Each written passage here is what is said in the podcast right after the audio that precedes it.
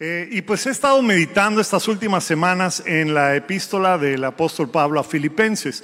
Tenía yo eh, programado comenzar otra serie, eh, pero creo que va a ser después de esta.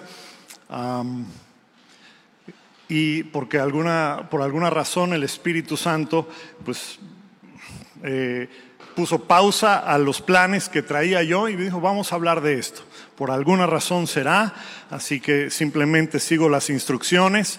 Eh, y pues durante el mes de agosto, los cuatro domingos, ahora de agosto, vamos a estar viendo eh, una serie que he titulado Cuatro marcas o cuatro características de la verdadera iglesia, de la verdadera iglesia.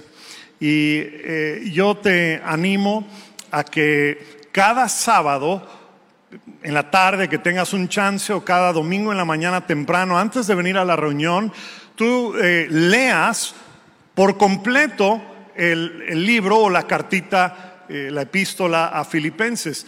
Te va a tardar 20 minutos, 25 minutos leerla de principio a fin ininterrumpidamente eh, y si lo lees vas a estar preparado, ¿verdad? Para cuando vayamos a ver uno de los cuatro diferentes, eh, una de las cuatro diferentes características de la iglesia que aparece en cada capítulo.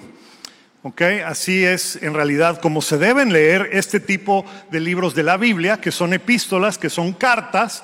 Digo, hoy, hoy en día pues ya no hay la costumbre de la carta escrita, ¿verdad? Ahorita, ahorita todo es por eh, correo, de manera electrónica, por mensajes, pero eh, nosotros cuando nos llega un correo, eh, una carta de alguien que no hemos visto en mucho tiempo, no leemos nada más la introducción, no leemos nada más, este, hola Sam, ¿cómo has estado? Wow, qué padre revelación. Y me voy a esperar hasta la otra semana para leer la siguiente frase. No hacemos eso. Leemos todo el mensaje, ¿verdad? Nos mandan mensajes de WhatsApp y decimos, wow, esto está larguísimo. Cuando tenga chance lo voy a leer. ¿Por qué? Porque queremos leerlo en su totalidad. Es lo mismo con las cartas eh, y las epístolas que los apóstoles mandaron a, diferentes iglesias o a personas. ¿Ok?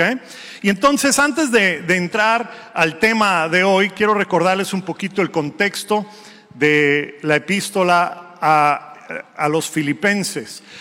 La iglesia en la ciudad de Filipos, así se llama la, ciudad, eh, es, fue la primera iglesia fundada en Europa, por Pablo y Silas en su primer viaje misionero. Pablo eh, si ustedes leen un poquito en el libro de los Hechos, que ahí es donde relata los viajes misioneros de Pablo, Pablo quería ir hacia Asia, ¿sí? hacia el oriente, y entonces eh, Dios les, les cierra las puertas.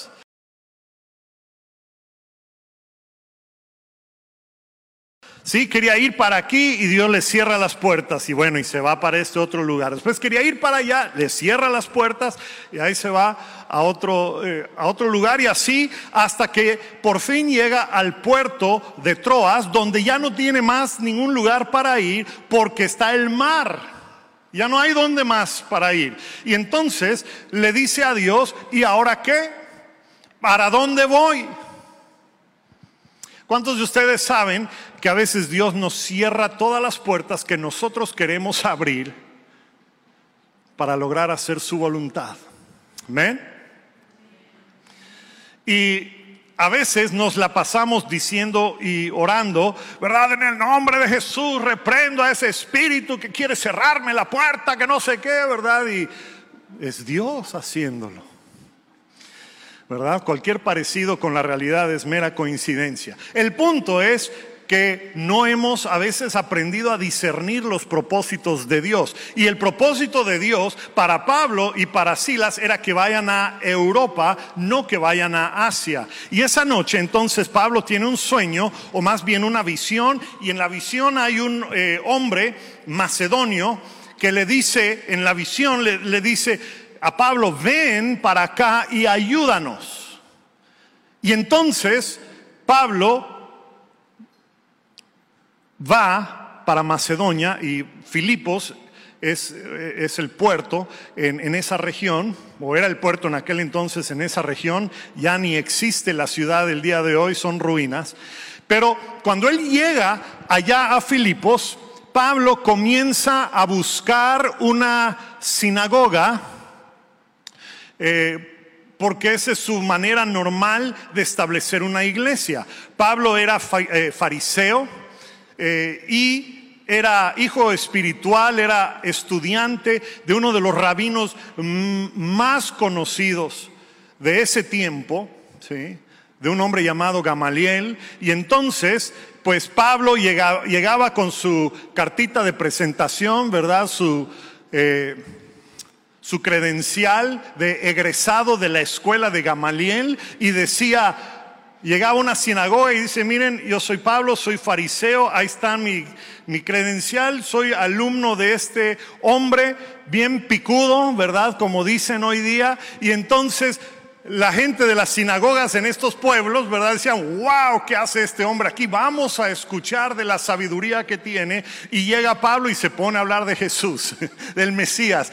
Y, wow, lo sacaban rápidamente de la sinagoga. No querían que él siga hablando de eso, pero algunas personas, ¿verdad? Ahí sembraba la semilla, porque algunas personas en la sinagoga eh, buscaban a Pablo después para seguir escuchando más. Y así es como empezaba la iglesia. Esa era la manera de operar del apóstol Pablo. Solo que en Filipos no fue así. ¿Por qué? Porque no había sinagoga. Se requieren 12 varones judíos para formar una sinagoga. No habían 12 varones judíos. Lo único que había era un grupito de mujeres, gloria a Dios por el grupo de mujeres que estudia la palabra. Amén. Eso pensé. No escuché muchos varones, pero está bien. Este, así comenzó esta iglesia. Fue eh, por mi suegra, la mamá de mi esposa. Ella comenzó esta congregación con un grupito de mujeres. Eh, y Dios puso en su corazón comenzar así y fíjense cómo ha prosperado el Señor lo que ella comenzó. Bueno, el caso es que eh, esta mujer no era judía, pero en Filipos, regresando a Filipos, a la historia, no era judía, pero era alguien que creía, creía en el Dios de los judíos, aunque no lo conocía y se la pasaba estudiando las escrituras. Y entonces Pablo llega con este, y Pablo y Silas van a una reunión de estas mujeres y pues después de hablar con ellas, la hermanita Lidia se convierte, ¿se acuerdan de esa historia? Era empresaria, eh, vendía telas y vendía pigmentos para telas. Bueno, y entonces eh, ya que están allá al en los días siguientes al caminar por la ciudad había una jovencita endemoniada que era esclava que los seguía y empezaba a decir cosas de ellos y al, ya no me acuerdo al cual día, al tercer día creo, eh, Pablo ya se había fastidiado de ella y que le saca el demonio a, esta, a esta jovencita que era usada por sus amos para conseguir dinero porque eh, era como alguien que leía las cartas y predecía el futuro de las personas.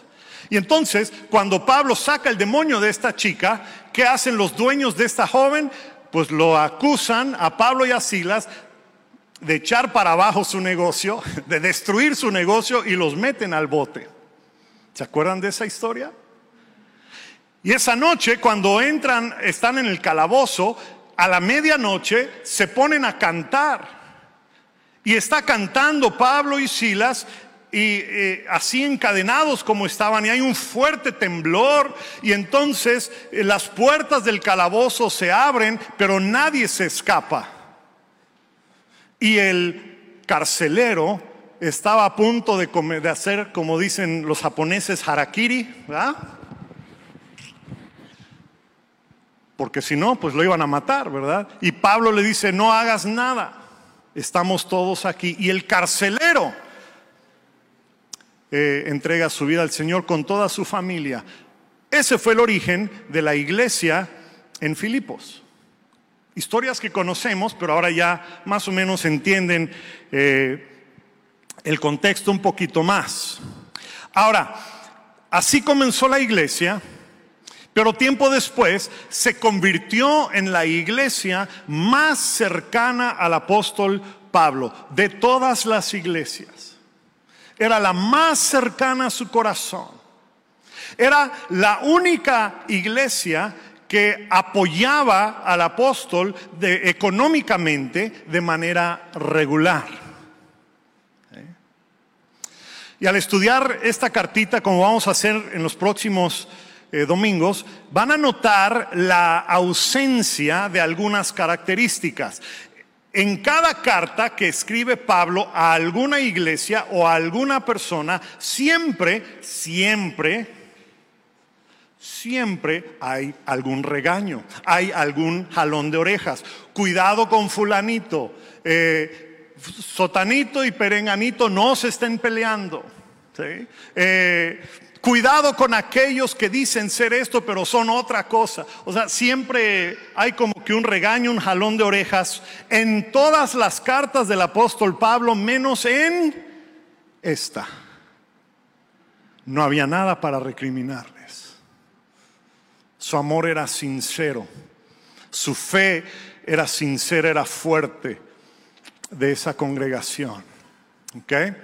Entonces, eh,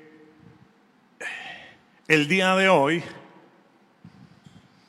vamos a, a empezar a ver, a estudiar esta cartita, porque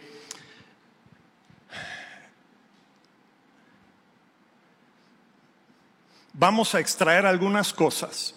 Vamos a ver que hay cuatro características que Pablo menciona que son necesarias para una iglesia. Y habiendo dicho eso, ahora sí vamos a, leer. Estoy leyendo una, una, gran porción del primer capítulo, pero para que veamos algunas cosas que, dicen. Este, Voy a empezar con el verso 3 del capítulo 1, es, estoy leyendo la NTV. Dice así, cada vez que pienso en ustedes, le doy gracias a mi Dios. Siempre que oro, pido por todos ustedes con alegría, porque han colaborado conmigo en dar a conocer las buenas nuevas acerca de Cristo desde el momento que la escucharon por primera vez hasta ahora. Y estoy seguro de que Dios, quien comenzó la buena obra en ustedes, la continuará hasta que quede completamente terminada en la venida de Cristo Jesús. 9.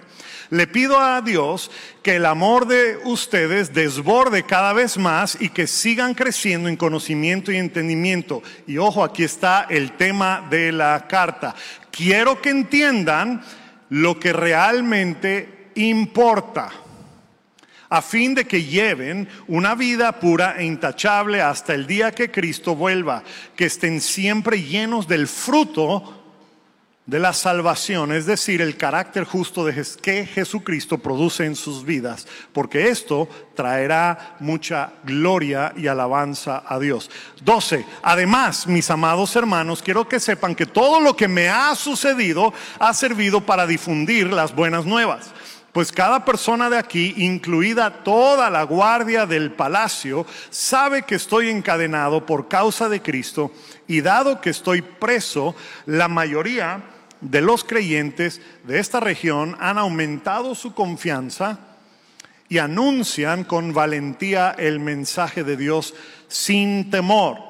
Es cierto que algunos predican acerca de Cristo por celos y rivalidad pero otros lo hacen con intenciones puras. Estos últimos predican porque me aman, pues saben que fui designado para defender las buenas nuevas. Los otros no tienen intenciones puras cuando predican, predican de Cristo, lo hacen con ambición egoísta y no con sinceridad. ¡Wow! Cualquier parecido con la realidad actual es mera coincidencia, ¿verdad? Bueno, continuemos. Eh, pero eso no importa. Sean falsas o genuinas sus intenciones, el mensaje de Cristo se predica de todas maneras, de modo que me gozo. Tengo la plenitud segura, verso 20, y la esperanza de que jamás seré avergonzado, sino que seguiré actuando con valor por Cristo, como lo he, hecho en el pasado, y confío en que mi vida dará honor a Cristo, sea que yo viva o muera. Pues para mí Vivir significa vivir para Cristo. En la Reina Valera dice, para mí el vivir es Cristo y el morir es ganancia. Pero si vivo puedo realizar más labor fructífera para Cristo, así que realmente no sé qué es mejor. Estoy dividido entre estos dos deseos. Quisiera partir y estar con Cristo, lo cual sería mucho mejor para mí. Pero por el bien de ustedes es mejor que siga viviendo. Sobre todo, Deben ustedes vivir como ciudadanos del cielo, comportándose de un modo digno de la buena noticia acerca de Cristo. Entonces, sea que vuelva a verlos o solamente tenga noticias de ustedes, sabré que están firmes y unidos en un mismo espíritu y propósito, luchando juntos por la fe. No se dejen intimidar por sus enemigos de ninguna manera, pues a ustedes se les dio no solo el privilegio de confiar en Cristo, sino también el privilegio de sufrir por Él. Muy bien. Pueden ustedes ver cuál es el propósito de la carta. El, tema principal está en el verso 10. Dice, quiero que entiendan lo que realmente es importante. ¿Sabes qué es realmente importante? El verso 10 dice, llevar una vida pura e intachable hasta la venida de Cristo Jesús, lleno del fruto que produce la salvación, esto es, el carácter justo que produce en nuestras vidas una relación con Dios. Eso es lo importante que Pablo quiere comunicarle a la iglesia y si es importante para esa iglesia, debe ser importante para nuestra iglesia. Amén. Muy bien. Y el verso 27 dice, bueno, dice que esto le trae mucha gloria y alabanza a Dios. Y el verso 27 dice que cuando uno es lleno del fruto que produce la salvación, entonces podrá vivir como ciudadano del reino celestial, comportándose de un modo digno del Evangelio de Cristo, estando firme y unido en un mismo espíritu y propósito, luchando por la fe. Esa es la esencia de esta cartita. Lo que el apóstol Pablo dice que es lo más importante es que tengamos y demostremos el fruto que proviene de una genuina salvación. O dicho de otra manera, ¿quieres saber si una persona es verdaderamente salva? Pues la pregunta es, ¿qué fruto tiene en su vida? Debe tener el fruto que produce el Espíritu Santo. E, e, ese fruto es la evidencia, ¿verdad?, de que uno ha tenido una salvación genuina. Y ese fruto debe ser cada vez más evidente en la persona que dice ser cristiano o dice ser cristiana. Y ese fruto es gozo, paz, paciencia, así se la saben bueno, en la NTV usa otras descripciones, gozo, paz, paciencia, amabilidad, bondad, fidelidad, humildad, dominio propio. Esto, en resumidas cuentas, es lo que es importante para la vida de la iglesia, de acuerdo al apóstol Pablo, que debemos nosotros eh, tener ese fruto que da evidencia de que somos salvos. ¿Ok? ¿Todos bien hasta aquí? Muy bien. Ahora, es nada más la introducción, porque ahora sí vamos a, a, ver el primero de cuatro grandes características o temas que surgen en la carta de, a los filipenses. Y tratan precisamente de cómo es que nosotros podemos llegar a dar evidencia o cómo es que nosotros podemos crecer en ese fruto que es evidente y que hace evidente nuestra salvación. ¿Cómo es? ¿Cómo sabemos si estamos avanzando en nuestra fe hacia la madurez? Y estos cuatro domingos vamos a ver cuatro características o marcas de la iglesia verdadera y las vamos a comparar con lo que sucede en esta iglesia. Y si no eres de esta iglesia, pues también puedes más o menos comparar con cómo, cómo está esta situación en la iglesia de donde eres. Hoy voy a comenzar con el primero y les tengo que advertir que es esta marca o esta característica es la que menos quiere escuchar eh, las personas. Y es el menos popular, es el eh, eh, al mismo tiempo el más mal entendido. Porque es el tema de la tribulación, las aflicciones, los problemas, las dificultades en la vida del cristiano.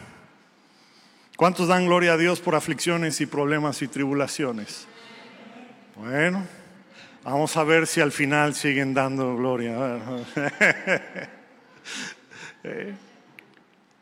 Yo he escuchado testimonios de personas que dicen, vine a Cristo, entregué mi, vida a Él y todos mis problemas se fueron. Y quiero preguntarle a ver en, en qué planeta vives. Porque bueno, sí, ok, entregas tu vida al Señor y algunas cargas y algunas cosas te son levantadas, pero muy pronto te das cuenta que hay otra serie de situaciones que vienen a tu vida y dices, ¿cómo es posible esto? Cuando me comprometí a servir a Dios, comenzaron mis problemas o aflicciones o tribulaciones. Amén. Y cuando fui lleno del Espíritu Santo, estos se multiplicaron. Las cosas no son fáciles. Pero me consuela saber que eh, mi experiencia va de la mano con el testimonio de Jesús que dijo en Juan 16, 33, dice, les he dicho todo esto para que en mí tengan paz. Aquí en el mundo, Juan 16, 33 aquí en el mundo tendrán qué cosa? Aflicciones. Pero regocíjense, tengan ánimo. ¿Por qué? Porque yo he vencido al mundo. O sea, más claro no puede estar. En este mundo vas a tener problemas, tribulaciones, aflicciones y pruebas. Pero alégrate porque Dios está en control y Él ha vencido al mundo junto con todas estas cosas. ¿Sí? Jesús enseña esto y Pablo también lo predicaba, él lo personificaba y lo vivía porque Pablo padeció muchas veces privaciones de sueño, de comida, de techo, de abrigo, ¿verdad? De ropa, ¿sí? Y en otra de las cartas eh, que él escribió, bueno, está en Hechos 14, 22, él le escribió a una iglesia, es necesario, como dice, ahí está el verso atrás de mí, lo pueden ver, es necesario pasar por muchas dificultades para qué cosa? Para entrar en el reino de Dios. Y miren, este no es un evangelio popular o un evangelio que atraiga a la gente. Es mucho más fácil invitar a las personas a venir a Cristo, a venir a la iglesia, porque Él te va a quitar tus problemas. ¿Eh?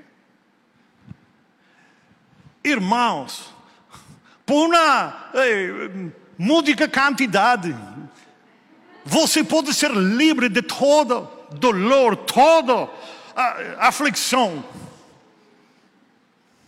¿Han escuchado eso? Tuvimos el caso una vez de una hermana que quería venir aquí eh, a, la, reunión y le dijo a, no creo si era algún familiar o a su hija o alguien, y le dijo, me gustaría ir a tu iglesia a visitar, pero no tengo dinero. ¿Por qué? Porque pues en algunos lugares están acostumbrados a cobrar por milagros. Aquí no se cobra, por eso son por gracia de Dios. Amén. El punto es que es mucho más fácil decir, si tú vienes aquí, todos tus problemas se van a solucionar. Y puede ser, y sí es correcto, que Dios levanta tus cargas y tus opresiones. Y tienes una experiencia fabulosa con Él cuando entregas tu vida a Él, pero eventualmente, así como mamá águila con sus polluelos nacen y les da de comer y los protege y todo, y llega el momento en que los ve y dice, no, estos ya están engordando demasiado y es tiempo de que salgan. Y los empieza a empujar, los empieza a empujar, los empieza a empujar. ¿Hasta dónde? Pues hasta la orilla del nido para que salgan y eleven eh, eh, alas, ¿verdad? Abran alas y empiecen a volar. ¿Sí? Es lo mismo que hace Dios con nosotros. Nos empuja a crecer y lo hace permitiendo circunstancias en nuestras vidas porque el crecimiento espiritual va de la mano con pruebas, dificultades y tribulaciones. Eso es lo que hace crecer nuestra fe. Y no, no es la prueba o dificultad o la situación, sino más bien cuando aprendemos a vencer sobre la prueba, dificultad y tribulación. Eso es lo que hace crecer nuestra fe. Amén. Hoy día muchos viven con temor. Y uno puede decir que está justificado el temor. ¿Qué tal si me enfermo? ¿Qué tal si me pasa esto? ¿Y qué tal si no? ¿Verdad? ¿Y qué tal si, si estás viviendo una vida llena de temor? De que suceda eso. Pero bueno, ahorita vamos a llegar a eso. El crecimiento espiritual va de la mano con pruebas, dificultades y tribulaciones.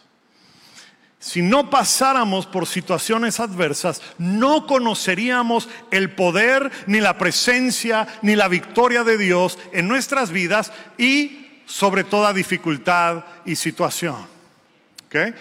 Para eso son. Así que la primera marca o característica de la iglesia verdadera es que tenemos el privilegio de sufrir. Guay, pastor, ¿cómo el privilegio de sufrir? A ver, a ver. No sé si al leer Filipenses 1 Llegamos al versículo 29 y a lo mejor les pasó como una estrella fugaz en la madrugada y ni cuenta se dieron, pero vamos a leerlo porque vamos a hablar de eso en un momento. Puedes poner Filipenses 1:29. Dice así, pues a ustedes, pues a ustedes, ahí está al final, a ustedes se les dio no solo el privilegio de confiar en Cristo Jesús, sino también vamos a leerlo todos juntos, el, el privilegio de sufrir por Él. ¡Wow! ¿Habían visto ese versículo? Pues sí lo habíamos visto, pero no nos gusta mucho. Pues, adivina qué, es la palabra de Dios. Y pero tengo que aclarar esto un poco porque de lo contrario ustedes van a salir de aquí esta mañana todos deprimidos y van a decir, el pastor dijo que si somos cristianos nada nos va a salir bien. No estoy diciendo eso. Vamos a analizar esto un poquito. Y les quiero decir que los problemas y aflicciones y tribulaciones en nuestras vidas provienen básicamente de, o, bueno, tienen básicamente cuatro posibles orígenes. En primer lugar, son o pueden ser consecuencia de nuestras acciones eh, y decisiones pecaminosas, de malas decisiones que tomamos. Por ejemplo, si nosotros fumamos toda nuestra vida, y después a los 50 años de edad nos da cáncer del pulmón, ¿qué derecho tenemos de reclamarle a Dios? ¿Verdad? O sea, es consecuencia, es una justa consecuencia de una mala decisión y un mal hábito nuestro. Si tomamos alcohol y manejamos y, tenemos un accidente y alguien pierde la vida y nos meten, como dicen aquí en, el sureste mexicano, al tambo, al bote. Eso no trae gloria a Dios. Eso no es sufrir por Él. ¿Estamos de acuerdo? Bueno, Entonces, una posibilidad de aflicción y de eh, tribulación en nuestra vida es autoproducida. La segunda posible razón por la cual eh, tenemos aflicciones y tribulaciones en esta vida es como consecuencia de que vivimos en un mundo caído donde las cosas están fuera de orden, donde las cosas en general, la creación y todo lo que hay está fuera del orden de Dios. ¿Ok? ¿Cuántos saben que los cristianos pueden tener accidentes a veces? ¿Cuántos saben que los cristianos a veces tienen problemas relacionales? ¿Cuántos saben que los, que los cristianos se pueden, y hasta los pastores se pueden enfermar de COVID? ¿Sí? ¿Por qué? Pues porque vivimos en un mundo donde hay estas cosas y estamos sujetos en gran medida o en cierta medida a lo que le pasa al mundo. Estamos sujetos, por ejemplo, aquí en México eh, o en el país de donde tú vivas, eh, estamos sujetos a las malas decisiones de los gobiernos. ¿Okay? Todos sufrimos los altos costos de gasolina, los altos costos del, del, gas para cocinar, eh, de la canasta básica. ¿Okay? Todos sufrimos por malas decisiones de otros, porque vivimos en un mundo que es caído, que no ha sido redimido en su totalidad eh, del pecado. Pero cuando esa es la causa de nuestra aflicción o nuestro problema, eso tampoco es sufrir por él. ¿Okay? Vamos a hablar un poquito más de eso. La tercera razón por la cual pasamos tribulaciones y problemas y situaciones en nuestras vidas es por ataques específicos del enemigo en nuestras vidas. ¿Qué quiero decir? Pues que algunas personas son identificadas por el enemigo, así como hacen los bandidos con alguna persona o alguna familia, los identifican y entonces eh, escogen el día y la hora en que les van a hacer algo. Lo mismo con el enemigo en nuestras vidas. A veces Él nos identifica y, ah, este, uh, no, ya, ya valió, ahora sí, ¿verdad? Y escoge el día, la hora, el momento, ¿verdad? Y sácatelas, ¿verdad?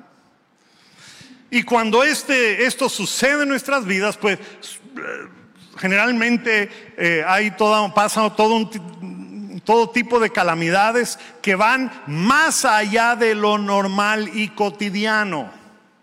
¿Ok? O sea, una cosa es que tengas COVID y pues pases tus dos semanas, tres semanas, un mes de recuperación. Otra cosa es que tengas COVID, de ahí te pasas y termina el COVID y te da otra cosa, después te diagnostican con cáncer y después tienes un accidente y te, pierdes eh, tu dedo y después, o sea, me explico, como que un sinfín de problemas, ¿verdad? O cuando vives atado bajo un patrón de pensamiento, que es incorrecto, como el temor. Hoy en la mañana, en la primera reunión, di el ejemplo porque estaba aquí Andrea. Algunos de ustedes conocen a, la hermana Andrea y, le pedí permiso para usar su ejemplo, ¿verdad? Porque ella lo ha compartido públicamente. Lo que se comparte en privado se queda en privado, pero ella lo compartió en público a lo largo de, de que ella lleva en la iglesia y pues es de dominio público. Así que el ejemplo de la hermana Andrea es que ella, eh, si ustedes le preguntan, ella les va a decir que hace algunos años ella tenía una eh, desesperación tal, un temor, vivía bajo temor y ansiedad tal que, que, no encontraba dónde esconderse o qué hacer cuando le llegaban ataques de ansiedad y de temor. ¿Sí? Pero en el proceso de su vida y de su caminar con el Señor y en el proceso del crecimiento y, del desarrollo del fruto del Espíritu en su vida, ¿verdad? Ya no es así. Y entonces ustedes le escuchan hablar, le escuchan ministrar y dicen, pues es que esta no puede ser la misma Andrea. Evidentemente no es la misma Andrea. ¿eh? Porque ha roto con un patrón de pensamientos que había sido impuesto sobre su vida por el enemigo. Pero esto tampoco es sufrir por él. La cuarta razón por la cual pasamos tormentas, dificultades y tribulación es a causa de nuestra fe y eso sí es sufrir por Él.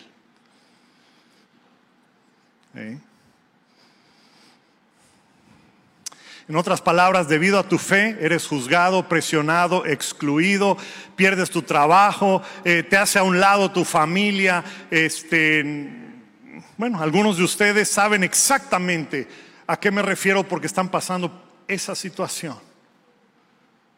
¿Sí?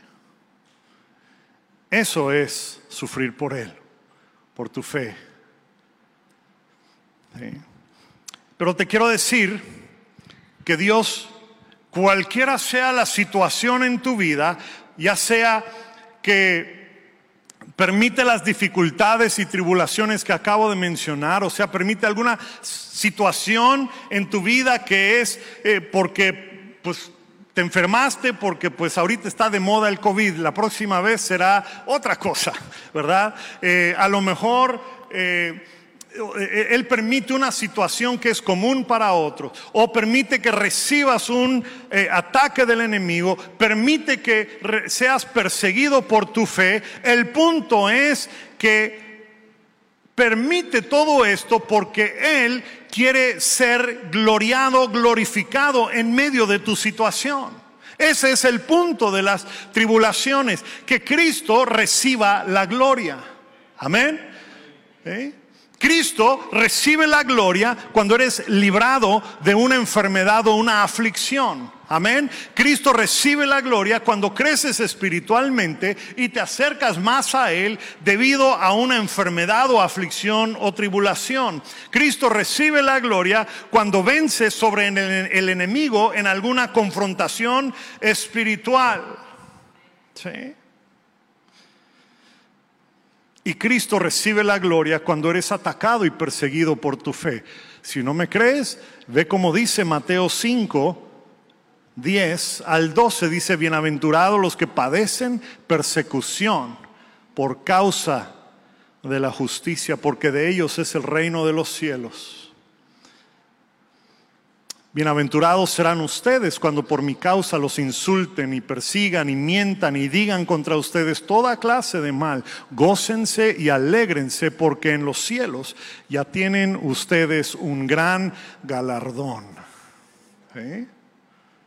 Eso es lo que Pablo dice que es un privilegio. Ah, este Pablo está medio, medio zafado, como dice, medio loquito. Porque nosotros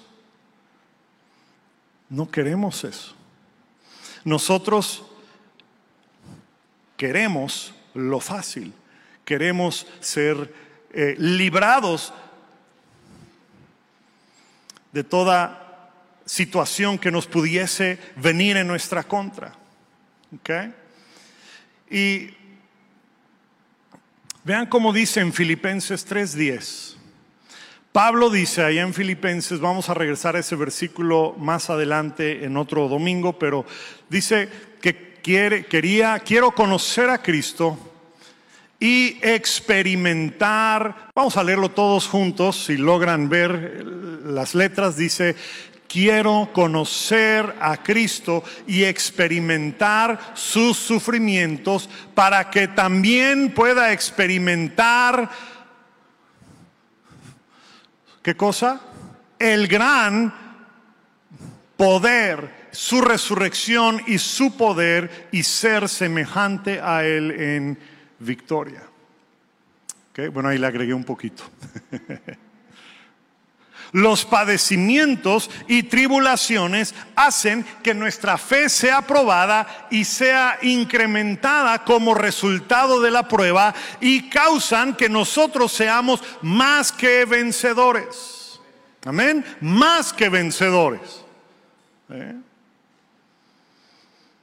Vencedores sobre la prueba, vencedores sobre toda situación, sobre toda condición. ¿Y cómo sabemos que, que hemos vencido? ¿Cómo sabemos que somos más que vencedores? Y este, para, para cerrar, lo voy a hacer un poco rápido, pero básicamente sabemos que hemos vencido cuando uno, a causa de nuestras oraciones constantes y persistentes, cuando a causa de nuestra fe somos librados de la aflicción y de la tribulación.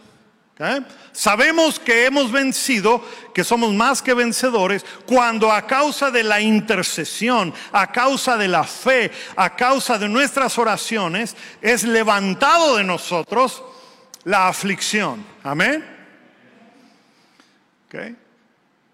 Pero a veces eso tarda un poquito en manifestarse en nuestras vidas. ¿Cuántos no hemos orado por algún familiar que está lejos de Dios y queremos que, Dios toque su vida y toque su vida y toque su vida? Y ahí estamos, insistentes, insistentes, insistentes. Y pareciera que lejos de escucharnos, ¿verdad? Como que el familiar, el hijo, la hija o el familiar, más se pierde, se tira a la perdición. Estamos insistentes, insistentes. Pero sabemos que somos más que vencedores cuando a través de la fe, a través de la oración constante y persistente, esa aflicción, esa tribulación es levantada, pero mientras se manifiesta, esa, eh, esa sanidad o lo que sea que fuese, que fuere la aflicción. Sabemos en segundo lugar que somos más que vencedores cuando nuestra actitud es una de gozo en lugar de enojo, tristeza, venganza, desesperación. ¿Eh? A pesar de las circunstancias. Vean lo que le pasó a Pablo. Él tuvo una situación injusta. Lo metieron a la cárcel injustamente. Y entonces como ciudadano romano, él tenía el derecho de apelar a una audiencia para dar fe de su situación. Y entonces él estaba en ese proceso y les quiero decir que cuando Pablo escribe esta cartita a los filipenses, llevaba cuatro años en la cárcel esperando audiencia. Pregunta, en lo que leímos hoy en la mañana, ¿notaron eh, algún reclamo hacia Dios? A ver, hermanos filipenses, creo que sus oraciones no tienen fe porque yo todavía sigo aquí. A ver, ¿qué les pasa? O sea, por favor. A ver, hermanito, ¿sabe? Ya se me acabó la lana, mándenme más. A ver, hermano, eh, ¿así es? No. ¿Qué es lo que dijo el apóstol? Vean cómo dice el verso 12. Hermanos, quiero que sepan que en realidad lo que me ha pasado ha contribuido al avance del Evangelio. Es más, se ha hecho evidente a toda la guardia del palacio. ¿Saben cuántos guardias del palacio habían en aquel entonces? Nueve mil. Pablo no solamente estaba eh, eh, esperando audiencia, eh, sino que estaba encadenado a un guardia. Y, cada, y eran tres turnos por día. ¿Ok? Ocho horas que él estaba encadenado con algún guardia. ¿Sí? 21 guardias por semana por cuatro años. ¿Se imaginan qué es eso? Y Pablo en lugar de estar molesto y decir y reclamar, dice, no, yo estoy contento porque ya todos estos ya saben por qué estoy aquí. Estoy aquí a causa del Evangelio. Inclusive ya se convirtieron algunos. Hay un pasaje que no leímos, lo corté eh, en lo que leímos en la mañana, pero dice que aún los de la casa de César se han convertido. O sea, aún el emperador, eh, bueno, los de la casa del emperador habían unos que se habían convertido por el testimonio de Pablo. Entonces sabes que eres más que vencedor en algún problema o situación cuando tienes gozo, cuando encuentras aquello en la situación que, que, trae gozo al corazón de Dios y en lo cual tú puedes regocijarte a pesar de tu situación en ese momento, sabiendo que tu situación eventualmente va a cambiar. Pero en ese momento necesitas entender que hay que encontrar gozo, porque hay algo en la situación que le trae gozo a Dios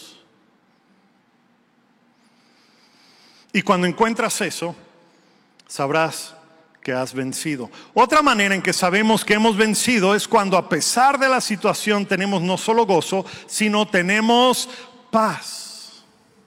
Paz. El verso 14 dice, gracias a mis cadenas, los hermanitos de esta región ahora se atreven a predicar el Evangelio con más de nuevo. En otras palabras, aunque yo no estoy ahí afuera haciendo lo que Dios me llamó para hacer, yo puedo ver que hay otros que se han levantado con más denuedo, más pasión a hacer lo que yo no puedo hacer. Y eso me da paz. Eso me da paz. ¿Sí? Porque el nombre de Cristo es levantado. ¿Sí? No importa la situación que pasamos, necesitamos crecer a tal grado que debemos tener paz en medio de la situación, sabiendo que Dios está en control de nuestras vidas, de nuestras finanzas, de nuestra salud, de nuestras familias, de lo que sea que carga nuestro corazón. Y la última característica que tenemos cuando somos más que vencedores es que estamos dispuestos a recibir un mayor castigo por nuestra fe. What? Todo iba bien, pastor. Todo iba bien. ¿Por qué me hace esto? Bueno, que no es suficiente tener gozo y paz. Pues vean lo que le pasó al apóstol Pablo toda esta situación de estar en la cárcel, ¿verdad? Eh, eh, o sea, le quitaron no solamente le quitaron sus juguetes, sus, cosas, su, manera de ganarse la vida, no solamente lo metieron a la prisión, sino que Pablo eh, verdaderamente existe la posibilidad de que Pablo pueda morir, de que la sentencia sea en su contra y lo maten. Y entonces el verso 20 dice, mi ardiente anhelo y esperanza no es que voy a ser libre, no es que yo me tope con el juez y le diga todo lo que pasó y él me... No, no, no, no. ¿Cuál es el anhelo de Pablo? Dice, mi ardiente anhelo y esperanza es que en nada seré avergonzado, sino que con toda libertad, ya sea que yo viva o muera, ahora como siempre, Cristo sea exaltado en mi cuerpo. ¿Cuántos pueden decir eso? Hmm. Porque para mí el vivir es Cristo y el pero el morir es mejor. ¿Cuántos han escuchado ese versículo? ¿Cuántos han leído ese versículo? ¿Cuántos desean ese versículo? Pastor, vea la ya es tiempo de terminar, pastor. No siga, por favor.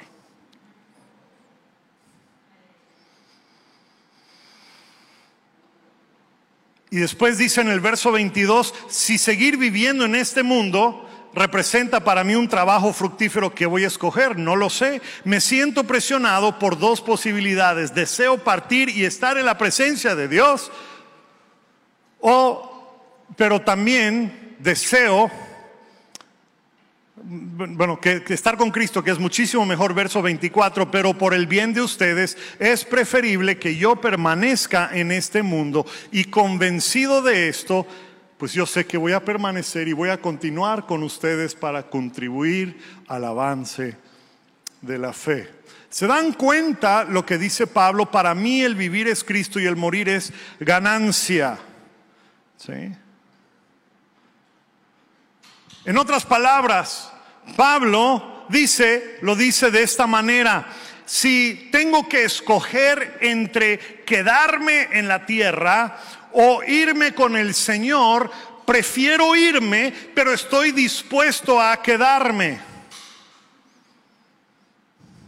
Nosotros lo decimos al revés. Si Dios nos diera la posibilidad y te dice, a ver hija, a ver hijo, hoy no lo sabes, pero saliendo de aquí vas a tener un tremendo accidente y vas a estar entre la vida y la muerte. Ahora, te voy a dar la posibilidad de que tú vengas a estar conmigo o te quedes en tierra. ¿Qué dirías tú? No contestes muy pronto. Porque lo más probable es que, y esto es parte de, nuestra condición, nosotros diríamos, pues, eh, estoy dispuesto a irme contigo, pero prefiero estar en la tierra.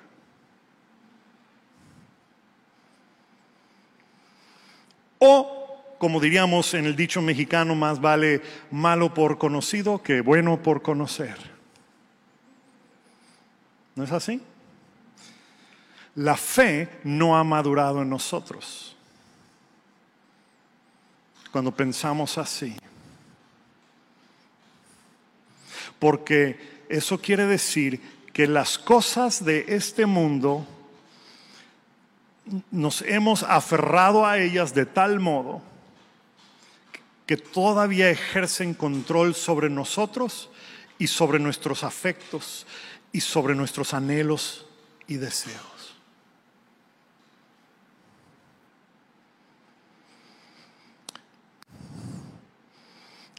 Y tú sabrás que verdaderamente has vencido cuando tienes gozo en medio de la tribulación que estás pasando, tienes paz en medio de la tribulación que estás pasando y también tú puedes decir, no hay nada en este mundo que me aferre, que haga que yo me quiera quedar. Mas sin embargo, que no sea mi voluntad, que sea tu voluntad, Señor, en mi vida. Esa es la primera característica o marca de una iglesia verdadera, que entiende que los problemas y conflictos y tribulaciones y situaciones van a venir. Es parte de la vida. Sea porque tomamos malas decisiones, sea porque tuvimos un accidente o algo pasó, sea porque el enemigo nos eh, nos identificó y quiso que nosotros pasáramos esto o aquello, o sea porque estamos sufriendo a causa de nuestra fe en Jesucristo. Las aflicciones y tribulaciones a nuestras vidas van a venir, pero vamos a vencer, no en nuestras fuerzas, sino a través de la fe, a través de nuestra eh, intercesión persistente, a través del gozo que encontramos a pesar de la situación, a través de la paz que tenemos porque sabemos que nuestro Dios en realidad está en control. Y cuando lleguemos al punto donde no haya nada que sea más importante en nuestras vidas que habitar en la presencia de Dios. Y habitar en la presencia de Dios puede significar habitar en la presencia de Dios en la eternidad, o sea que te tienes que morir para habitar en la presencia de Dios, pero habitar en la presencia de Dios significa que aquí, aún aquí en la tierra, tú y yo podemos habitar en su presencia. A tal grado que no hay otra cosa que sea más importante que buscar siempre estar en la presencia de nuestro Señor. Amén. Vamos a ponernos de pie en esta tarde.